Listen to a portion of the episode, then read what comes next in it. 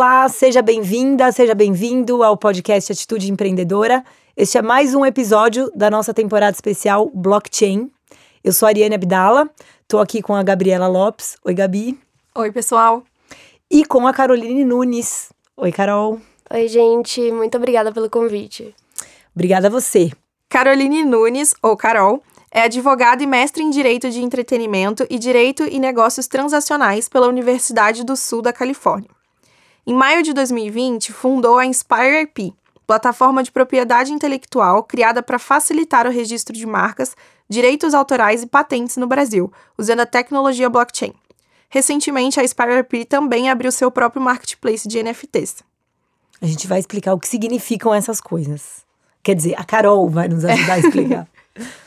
Eu queria começar perguntando um pouco sobre a sua história, de como você fundou a SpireP, como você entrou nesse mundo de blockchain e... É, então, eu, eu fui fazer um mestrado na, na Califórnia em Direito de Entretenimento, que envolvia tecnologia. Eu já conhecia um pouquinho do universo de blockchain antes de fazer o mestrado, mas eu tive a oportunidade de me aprofundar nesse tema. E quando eu estava lá, eu peguei também várias matérias relacionadas à propriedade intelectual. Eu vi como a propriedade intelectual era registrada nos Estados Unidos. E quando eu voltei para o Brasil, eu queria participar, eu queria trabalhar em alguma coisa envolvendo propriedade intelectual. Só que aí é, eu vi como o processo era extremamente burocrático e sem necessidade de ser burocrático. É, e aí eu juntei a tecnologia blockchain, a propriedade intelectual e fundei a SpireP. Eu não sabia nem o que era startup quando, quando eu fundei a SpireP, então eu não sabia que eu efetivamente estava criando uma startup. Eu fui descobrir no meio do caminho. É, o que eu buscava era solucionar uma questão que para mim era um, um problema gigante no mercado. Então, assim, muitas pessoas já chegaram para agradecer, para falar: Poxa, é, o, a plataforma de vocês nos ajudou de uma forma absurda, porque hoje na Biblioteca Nacional, que é onde registra direitos autorais, por exemplo, demora 180 dias para você registrar. Lá na plataforma você faz em 5 minutos. Esse assunto é muito familiar pra gente, especificamente, né, para mim e pra Gabi, que a gente tem trabalha no ateliê de conteúdo, que é uma empresa que lida muito com direitos autorais, com propriedade intelectual. Então a gente sabe um pouco do que você tá falando, do jeito tradicional de registrar. Aí a minha primeira questão é, mas funciona igual? Tem a mesma validade? Tipo, não, não é, eu não tenho que registrar na Biblioteca Nacional, seguir esse protocolo para ser válido no Brasil? Funciona igual para você proteger direitos autorais. Por quê? Porque, primeiro, o Brasil é signatário da Convenção de Berna. Brasil e mais 172 países são signatários da Convenção de Berna. E na Convenção de Berna diz que a proteção dos direitos autorais independe do registro. Então, no momento que você cria uma obra que é protegida por direitos autorais, ela já tem essa proteção desde a criação, não é desde o registro. E o registro ele serve como meio de prova ele não serve como meio de criação do direito. E é por isso que o blockchain funciona tão bem, porque o blockchain ele consegue datar, ele consegue dar um carimbo de tempo de quando aquela obra foi criada, e aí você consegue também pegar o conteúdo da obra e verificar que ele foi registrado na blockchain. Muito legal. Isso, imagino que isso simplifique muita coisa. Eu vou querer só voltar um pouquinho na sua história. É, você falou que já conhecia um pouquinho de blockchain, foi fazer esse mestrado em direito do entretenimento. Qual foi a primeira vez que você ouviu a palavra blockchain? Por que, que isso te atraiu? E, e o que, que você estava fazendo antes? Assim, quem era a Carol antes do blockchain? Como é que foi esse encontro? Eu sempre fui muito ligada à tecnologia. E quando eu era pequena, eu criava joguinhos, é, criava sites, e usando HTML, enfim. É, então, tecnologia sempre esteve presente na minha vida. A primeira vez que eu ouvi falar de blockchain foi por causa das criptomoedas e foi por causa do Bitcoin. Acho que já contei essa história. É, o meu, o meu ex-namorado, ele, ele vivia se envolvendo em esquema de pirâmide. Ele tinha acabado de sair do esquema da Telex Free, perdido muito dinheiro. E aí, isso foi em 2012 em 2012. E aí ele chegou para mim e falou: ah, eu tenho um, um, novo meio de conseguir dinheiro, é, eu ouvi falar nesse negócio de minerar Bitcoin, eu vou comprar um, uma máquina para começar a minerar Bitcoin. É, o que, que você acha? Aí eu disse, de novo, você se envolvendo em esquema de pirâmide. Sai dessa. vai, vai arranjar um, emprego, não, não vai dar certo. Então, assim, se ele tivesse realmente minerado o Bitcoin e não ido na minha cabeça, ele teria. Ele estaria bem rico hoje. Ele fez? Ele seguiu o seu conselho? Arrumou Seguiu o meu conselho. e, assim, o mundo dá voltas, né? Porque hoje eu ganho dinheiro é, trabalhando nesse universo de blockchain e criptomoeda. E ele se afastou completamente desse universo. Ele, eu não tenho mais contato com ele, mas ele deve ter muita raiva de mim fazer É que você falou, ah, leva 180 dias para o método tradicional, né? O que que faz o seu o método do blockchain ser tão rápido de forma prática, assim, de, né, tipo, o que que faz assim que vocês conseguem lá em cinco minutos registrar os direitos autorais? Então, é porque a gente chama uma transação na blockchain. Então é como se a gente estivesse transferindo um valor para outra pessoa, mas na verdade a gente não está transferindo, a gente está enviando uma transação é, da nossa carteira para nossa carteira. E nessa transação é, a gente coloca o conteúdo do arquivo. A gente não coloca o conteúdo em si, mas o conteúdo ele está criptografado. Então, é, mesmo que a pessoa veja essa transação e veja o conteúdo que está lá, é, ela não vai conseguir efetivamente ter acesso ao arquivo, porque o conteúdo está todo criptografado. Então, é basicamente isso que a gente faz. A gente chama uma transação e coloca o. É, é a é a hash do arquivo, é a chave de criptografia do arquivo é, na blockchain. E isso você fala tem muito a ver com direitos autorais, né? Mas eu sei que a InspireP também trabalha com patentes e registros de marcas. Tem diferença nisso, nesse processo? Tem. É, dando, é, dando um passo para trás, eu acho que vale explicar o que é propriedade intelectual e o que, que a propriedade intelectual engloba. É, propriedade intelectual engloba três direitos é, principais. É, a gente tem marca, direitos autorais e patentes. Os direitos autorais, como eu disse, independem de registro. Então, você faz o registro como meio de prova. Já marca e patente, você precisa registrar para ter esses direitos, pelo menos no Brasil. É, o registro para marca, como é que funciona por blockchain? Você ainda precisa fazer o registro no INPI para garantir a marca efetivamente, mas em blockchain o que, que você consegue registrar? Você consegue registrar a arte da logomarca como direitos autorais e você também consegue, através do registro, comprovar a anterioridade da marca. Então, digamos que você ainda não tenha certeza de que marca você vai registrar ou não esteja com dinheiro para registrar agora no INPI. É, você pode fazer o registro em blockchain e se alguém fizer esse registro no INPI, você consegue derrubar esse registro administrativamente usando o registro em blockchain. Eu queria que você falasse um pouco mais do processo de ter virado startup, de ter, tipo, de repente você percebeu que você era uma startup. Como é que foi o começo da InspireP? E esse processo de perceber que estava empreendendo? Eu, eu falava pro meu pai, porque meu pai, ele, ele é um empreendedor, ele vem de... A vida toda dele, ele empreendeu. E eu falava pro meu pai assim, eu nunca vou empreender. É, isso é uma coisa que, que eu vou passar longe. E quando, quando eu estava criando a Inspire, eu achava que eu estava só criando uma solução para um problema que eu precisava é, solucionar para dar continuidade aos trabalhos da propriedade intelectual aqui no Brasil. E, e quando eu fui vendo, as coisas começaram a crescer e as pessoas já me convidavam para eventos falando que eu era empreendedora. E eu, poxa, eu sou empreendedora. É, é, foi assim, foi assim que eu me descobri empreendedora, porque eu, eu não sabia.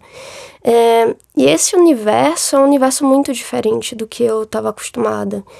Tem, tem gírias de startup, gírias do empreendimento que eu não conhecia, eu fui conhecendo no BAC, porque chegava chegava investidor falando ah qual é o seu qual é o seu CAC? Eu CAC? O que, que é CAC? Aí eu aí eu ia ter que aí eu ia pesquisar ia atrás eu não sabia nada nada e eu ainda estou aprendendo ainda estou nesse processo de aprender o que que realmente é construir uma startup é um, é uma vida completamente diferente muito legal você falar isso. É, e a gente tem descoberto, né, Gabi, que é muito. O, que o universo do blockchain é muito empreendedor. Uhum.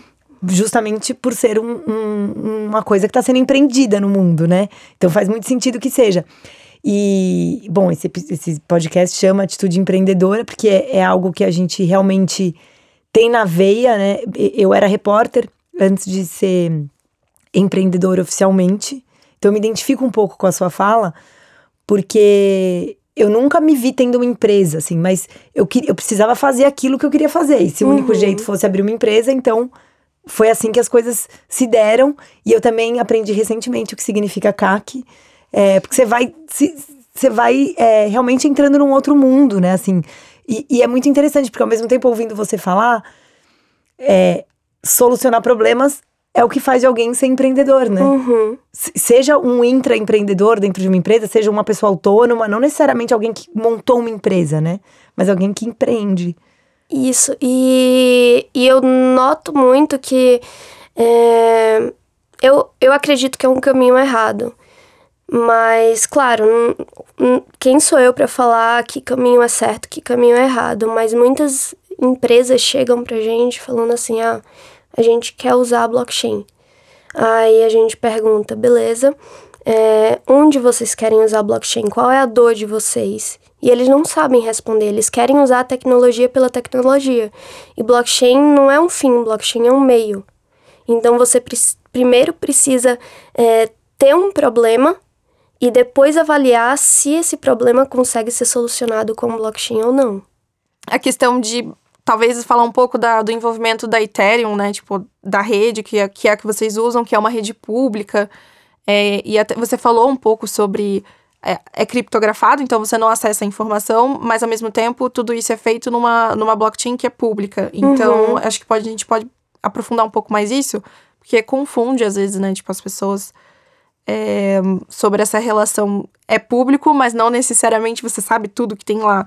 É, então, Contando, contando essa história da Ethereum, é, quando eu criei, quando eu criei Inspire, quando eu estava direcionando o time de tecnologia para fazer a plataforma, eu bati muito na tecla que eu queria que fosse Ethereum, porque na época é, Ethereum era a rede mais flexível para você criar aplicações e também tinha parte dos contratos inteligentes por trás. É, só que na época a transação da Ethereum era 50 centavos, algo assim. Hoje, hoje, hoje, hoje não, porque teve uma super queda, né, da, das criptos. A gente tá passando por um inverno cripto. Mas quando a gente migrou, porque a gente migrou de Ethereum para Polygon, que é uma layer 2, é uma, é uma camada que é validada na Ethereum só que ela, ela é muito mais escalável do que Ethereum por causa das, re, é, das taxas de rede. Layer 1, ou a primeira camada, é a rede principal da blockchain, como o Bitcoin ou a Ethereum.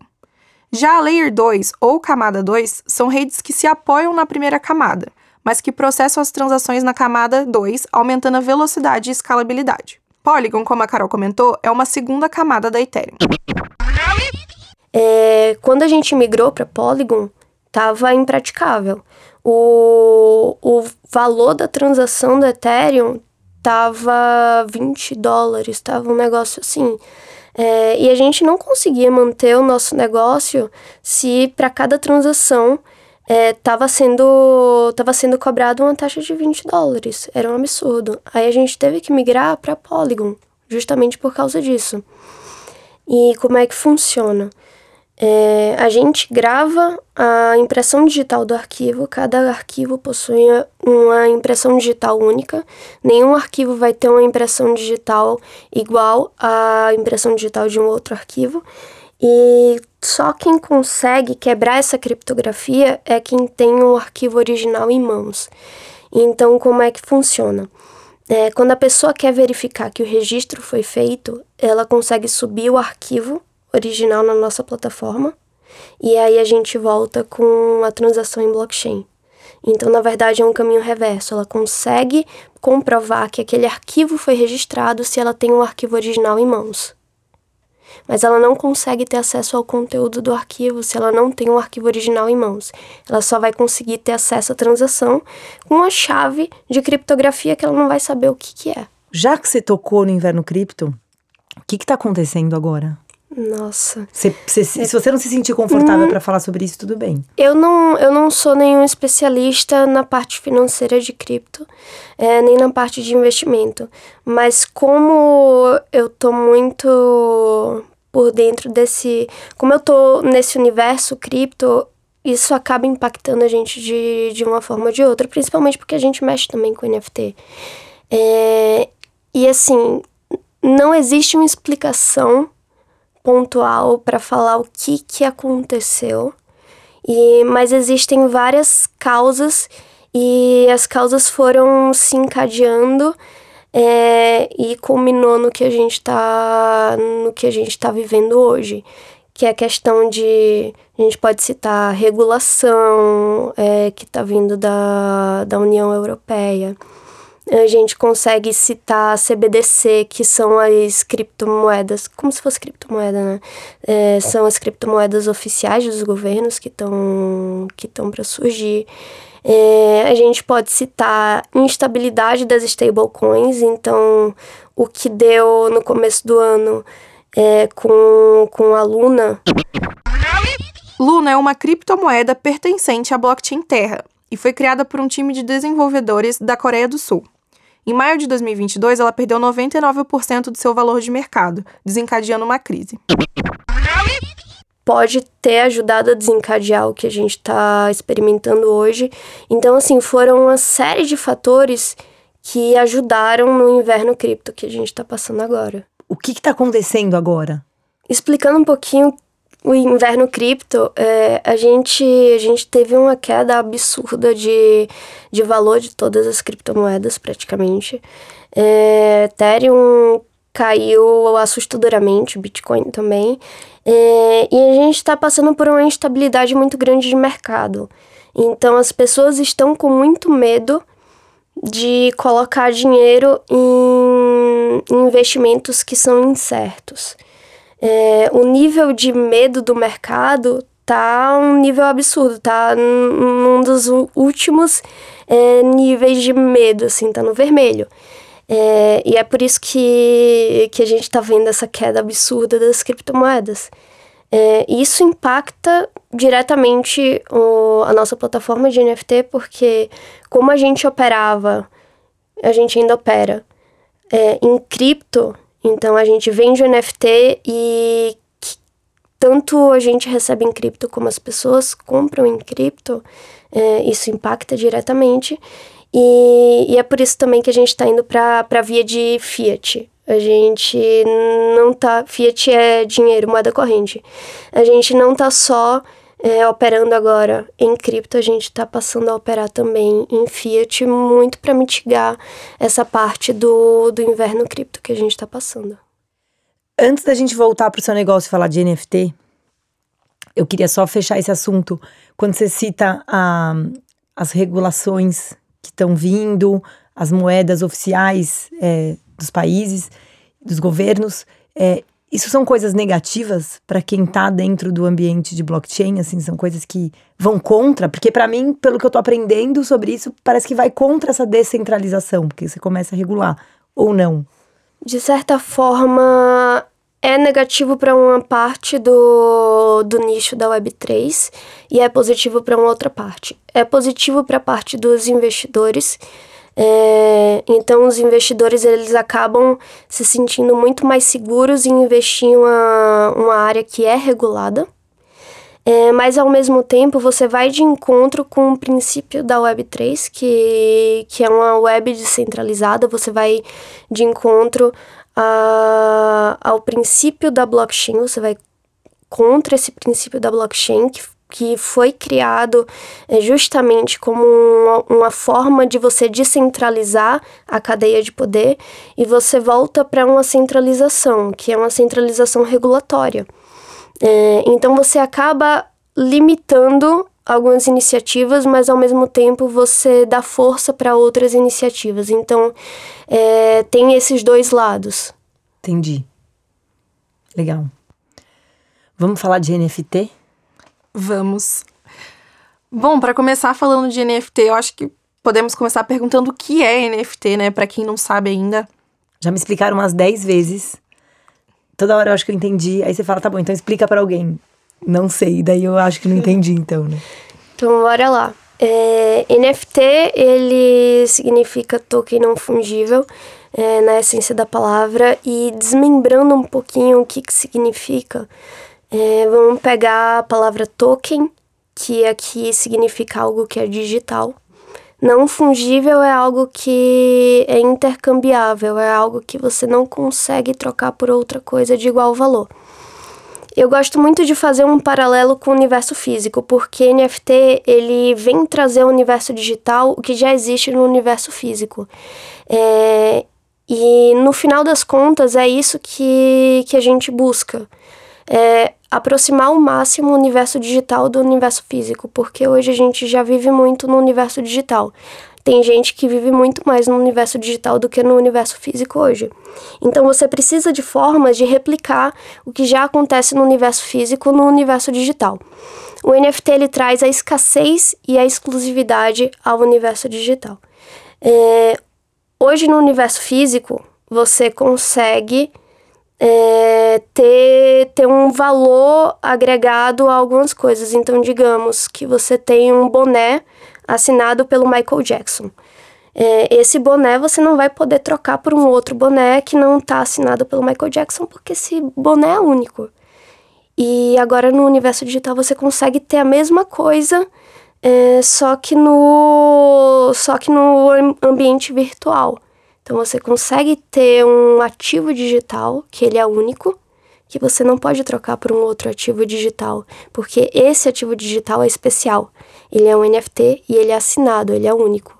Então você consegue ter colecionáveis, você consegue ter imóveis, você consegue ter artes, assim como a gente tem no universo físico. Mas consegue ter tudo isso mesmo? Porque enquanto estava falando, eu estava pensando assim, ah, então acho que é como uma obra de arte. Uhum. Mas aí você falou que arte é uma das coisas, que pode ser uma casa. O que, que é uma casa de NFT?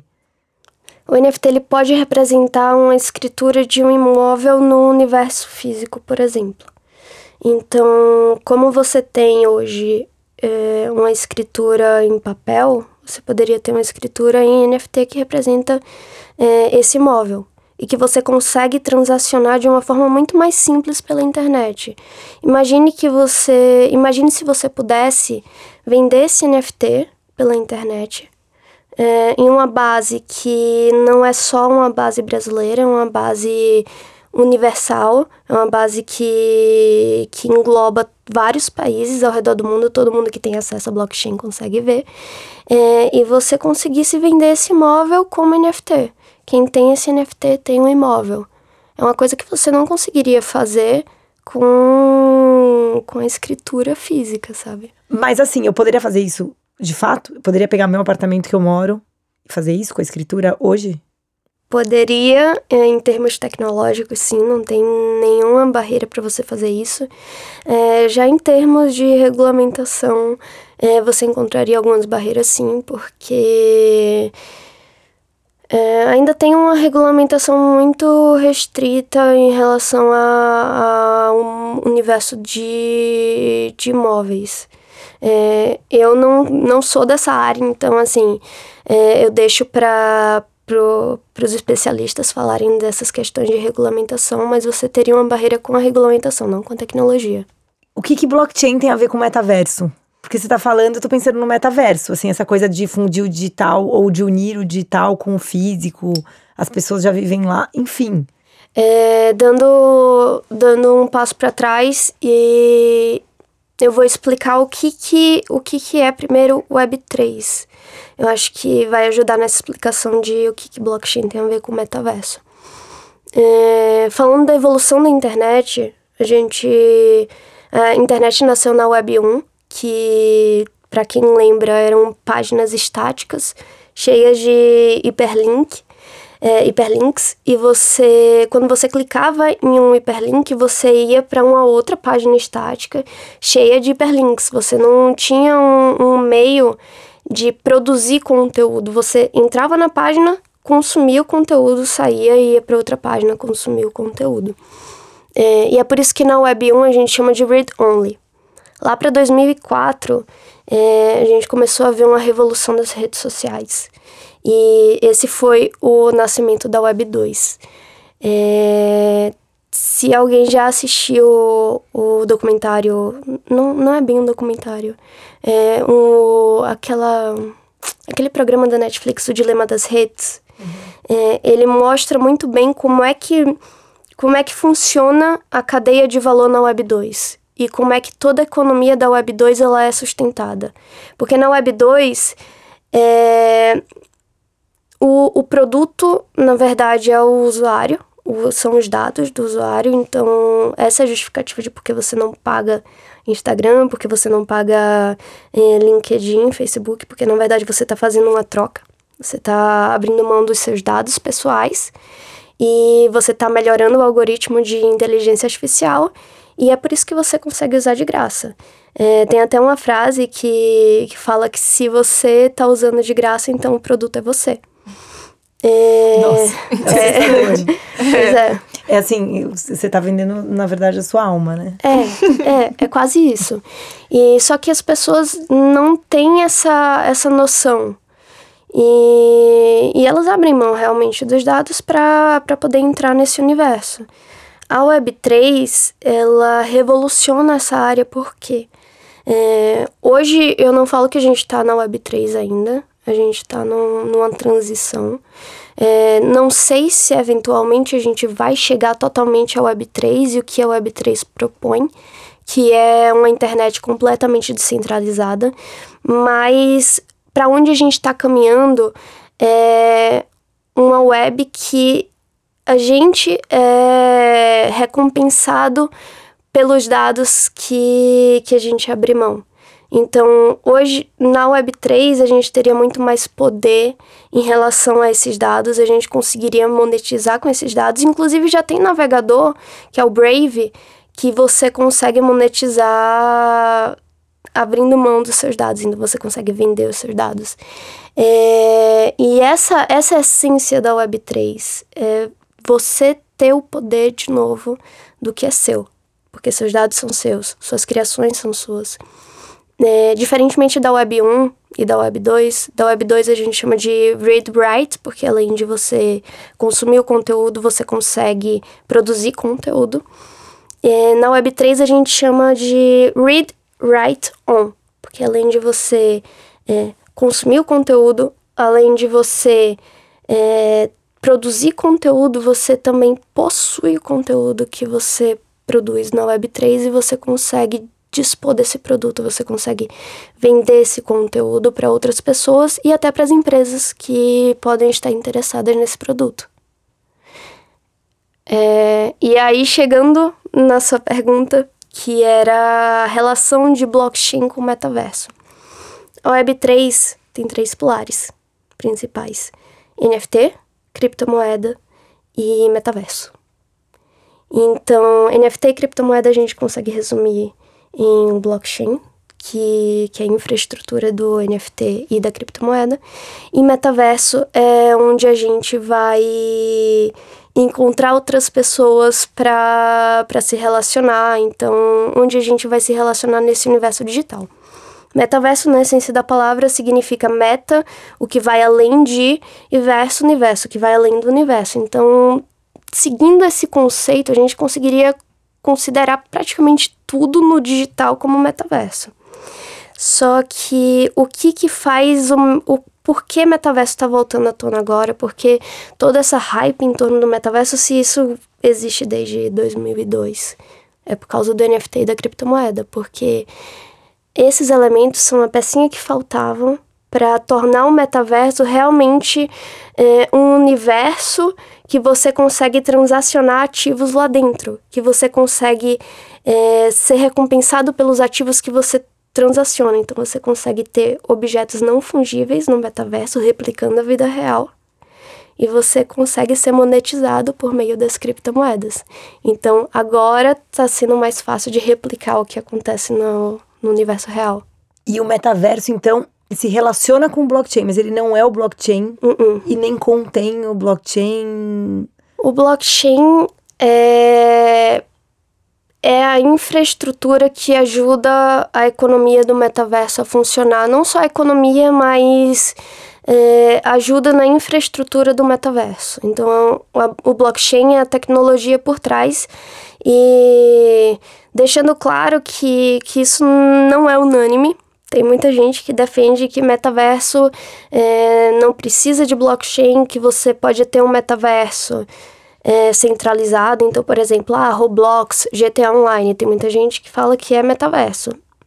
Eu discordo, eu acredito que para ser metaverso você precisa ter Web3, você precisa ter blockchain por trás, nem que seja só na parte de NFT, nem que seja só na parte de criptomoeda, porque é, a gente precisa ter uma forma de replicar cada vez mais o universo físico. E não existe essa forma de replicar o, a economia que existe no universo físico se você não tem NFT e criptomoeda. Mas o, o metaverso, que, faz, que é um desses pilares, é, ele é uma realidade ou ele ainda está muito na teoria hoje? Depende do que você considera metaverso. É, se você considerar metaverso um universo que envolve blockchain, que envolve criptomoeda, NFT, ele já existe. A gente já tem exemplos do Vitória VR, é, The Sandbox, Decentraland, que já funcionam e já possuem todas essas características. Se você considerar metaverso como é, um universo que necessariamente usa realidade virtual, usa realidade aumentada, eu diria que está um pouco mais distante porque ainda não é essas tecnologias ainda não são tão acessíveis para grande parte da população, ainda são tecnologias caras. E se você considerar metaverso como um metaverso centralizado, como um jogo online, é, existe desde 2002. Então, é, é isso, é o que você considera como metaverso. É, então, voltando para NFTs. Eu queria que entender o, se NFT tem alguma coisa a ver com, com propriedade intelectual, se tem alguma coisa a ver com modelo de negócios, assim. Por que, que a Inspire IP decidiu ir para esse mercado? É, nosso, nosso core, nossa. É, tá no nosso sangue propriedade intelectual. E NFT é uma forma de transformar esse registro que a gente está fazendo em algo tangível. É, claro, o, a propriedade intelectual é um, é um bem intangível, mas você consegue é, tangibilizar muito mais se ele tá, se a propriedade intelectual tá, tá traduzida em um token, em um NFT.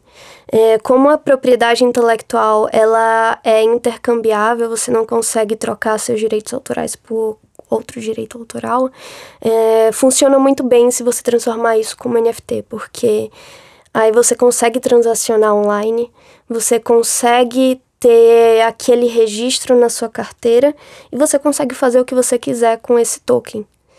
É, e é por isso que a gente está caminhando para essa, essa esfera. Hoje a gente já tem um marketplace de NFT, a gente já tem toda a infraestrutura dos contratos inteligentes, o marketplace já roda. Nossa próxima iniciativa é a Inspire 2.0, que é juntar propriedade intelectual efetivamente com o NFT e a gente virar realmente esse hub de propriedade intelectual com NFT. É um. A gente ainda tá pivotando, tá no começo, tô agora seguindo os passos que eu leio nos livros, o que você deve fazer é, para empreender. É, e, mas é um, é um próximo passo que a gente tá dando. E hoje vocês estão atuando em, mais no mercado de NFTs arte mesmo? Música? Qual é o, o tipo de NFT? Quando, quando a gente lançou o marketplace de NFT, a gente já queria ter lançado é, com essa parte de propriedade intelectual forte. É, só que a gente lançou a plataforma e como a gente estava no meio da hype, é, então foi no ano passado, a gente começou a ser procurado por muitas empresas para fazer alguma ação ligada a NFT. E a gente acabou pegando esses, esses jobs até por causa da visibilidade da marca, é, por ser ações importantes para a cultura também. É, as pessoas não vão entender o que é NFT se, se, as, se as empresas não abraçarem NFT, então a gente entendeu como muito importante para a parte da cultura. E a gente acabou abraçando essas campanhas. Então, como a gente tinha o objetivo de abrir o marketplace para o público, para o público conseguir criar os NFTs no nosso marketplace, só que a gente acabou deixando fechado e trabalhando só com empresas. Então, esse marketplace que a gente tem hoje, ele está muito mais B2B do que B2C. E várias empresas procuram a gente para construir campanhas eh, de NFT. A gente e como a gente tem 11 desenvolvedores por aqui, é, a gente consegue criar soluções complexas envolvendo o NFT. A gente está usando NFT, por exemplo, para unidade de conservação, que é uma coisa completamente fora do nosso, do nosso business, é, mas que mas que é uma utilidade super interessante para NFT. Essa era uma das perguntas também, porque hoje a gente vê NFT falando muito sobre a arte, né? Sobre música, até muito nesse mundo, universo cultural. É, mas, igual você falou, tem aplicações de NFTs para várias coisas. Você pode contar um pouco mais, assim, por exemplo, esse exemplo de. É, de usar para reserva, assim, como que o NFT ele pode ser usado para outras coisas além de ser uma arte? Tem diversas outras utilidades para NFT que eu gosto muito. É, tem uma utilidade específica que é NFT para ticket. Imagine que é, eu dei, eu dei esse exemplo hum, é, e eu costumo falar muito desse exemplo porque dá para visualizar qual seria o grande benefício de usar NFT. É, quando você transaciona o NFT, é, a depender da configuração do contrato inteligente, você recebe um royalty toda vez que esse NFT ele é revendido. E isso é muito útil para a parte de ingresso, porque é, vocês devem ter visto que o ingresso do Lollapalooza foi revendido várias vezes. Pelo menos para mim, apareceu várias vezes no, nos meus stories. Ah, tô vendendo aqui ingresso do Lollapalooza. Quem quiser, chama, chama no privado. É, o interessante disso é que o Lollapalooza deixou de ganhar muito dinheiro com essas vendas no secundário, justamente porque o ingresso não era um NFT.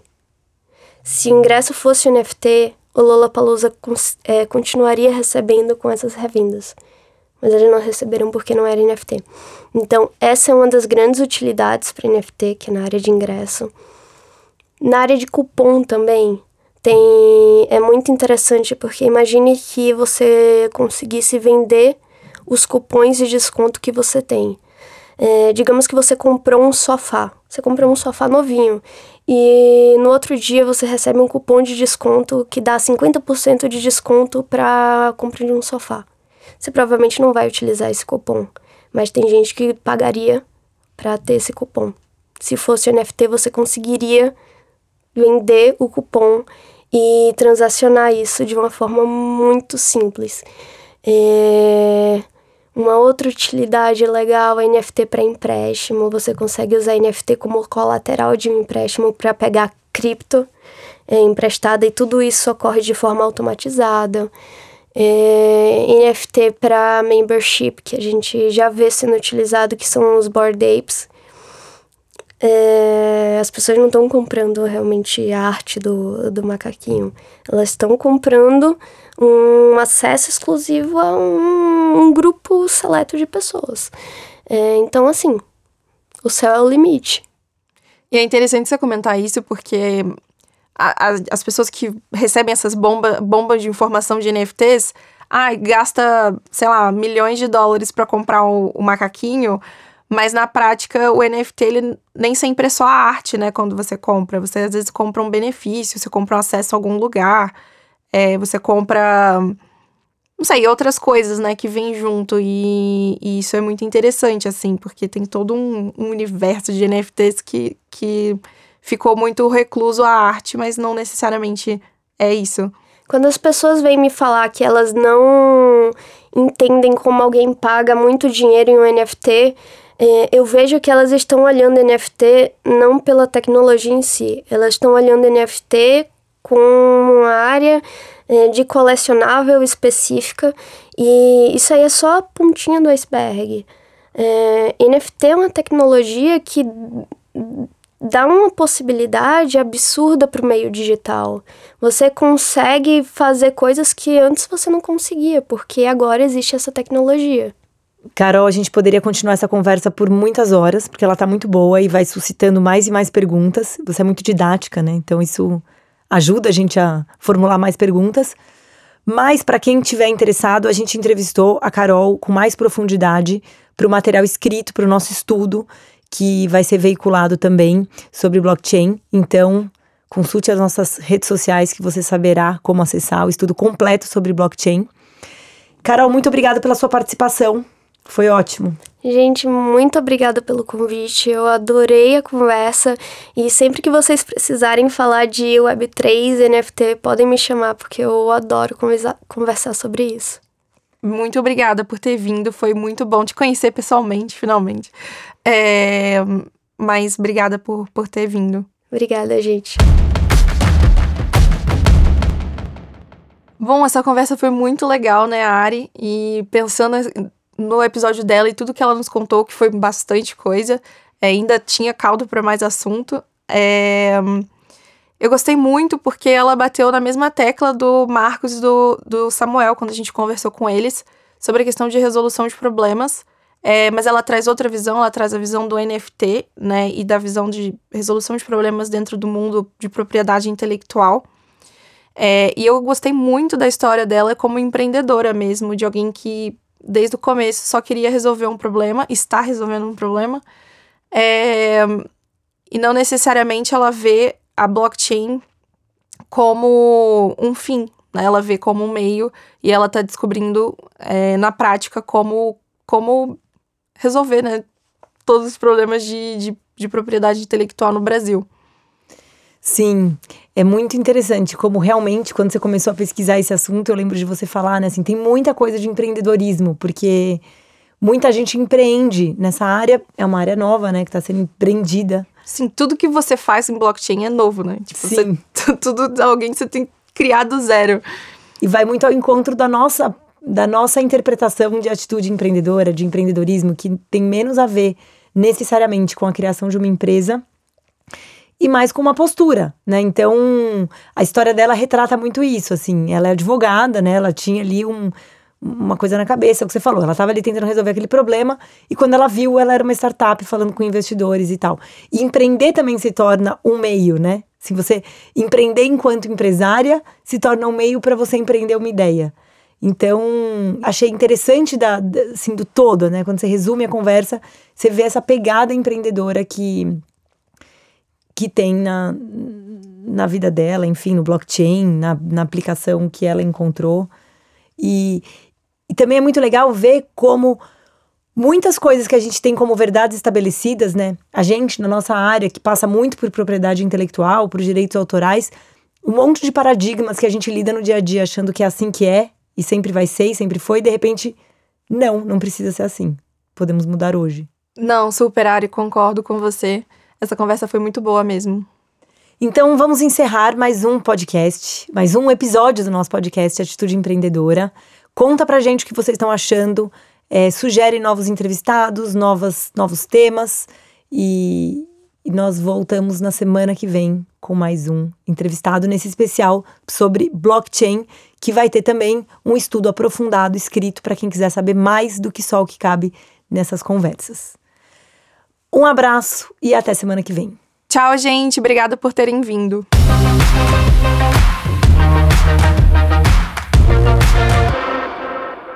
Esse podcast é uma parceria do Estúdio Teses com o Ateliê de Conteúdo. O episódio foi produzido por Ariane Abdala, Gabriela Lopes, Silvia Balieiro, Ana Carolina Bergmiller, Júlia Fregonese, Giovana Dias, Lorenzo Iatalese.